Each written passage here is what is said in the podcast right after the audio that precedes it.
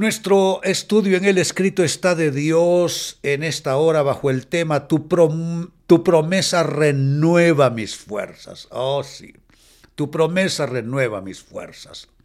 Se lee en el libro de Salmos capítulo 119 versículo 50. Tu promesa renueva mis fuerzas, me consuela en todas mis dificultades. No hay mejor noticia que la buena noticia de Dios.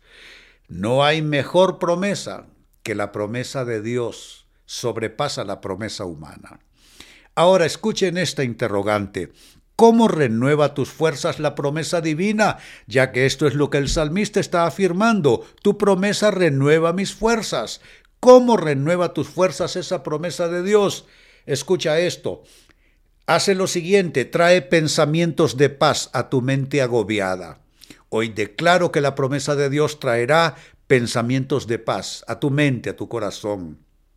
Dos, la promesa de Dios ensancha tu fe y tu esperanza. Hoy no estás oprimido, hoy no estás eh, arrinconado eh, eh, en, en, en tinieblas, hoy se ensancha tu fe y tu esperanza. Tres, la promesa de Dios acalla la voz del maligno. Claro que sí, al diablo es un bocón y le gusta estarnos angustiando, pero la voz de la promesa de Dios acalla la voz del maligno. Cuatro, la voz eh, de la promesa de Dios acalla la voz de tus temores también. Cinco, la promesa de Dios provoca una atmósfera propicia a los milagros. Es que la promesa lo que hace es que crea una antesala a los milagros de Dios. Y bueno, ese es lo último. La promesa de Dios hace antesala a la provisión divina.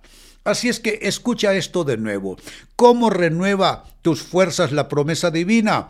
Trae pensamientos de paz a tu mente agobiada, ensancha tu fe y tu esperanza, acalla la voz del maligno, acalla la voz de tus temores, provoca una atmósfera propicia a los milagros y hace antesala a la provisión divina.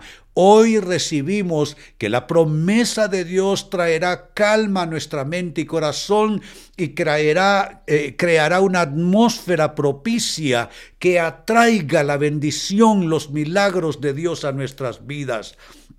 Hermano, hermana, Hoy señalamos ese problema tuyo y declaramos que hay una promesa para esa necesidad tuya. Hay promesa de sanidad, hay promesa de provisión, hay promesa de protección, hay promesa de liberación y hay promesa de dirección para tu vida.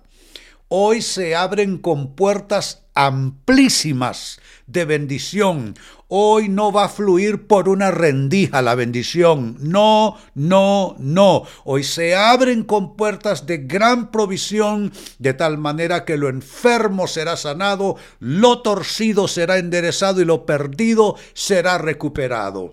Y si estás recibiendo esta palabra conmigo, alza tus manos, pongamos el sello de fe y digamos, lo recibo de Dios, lo recibo de Dios, lo recibo de Dios en el nombre de Jesús. Decimos todos, amén y amén. Bendito Dios, poderosa palabra.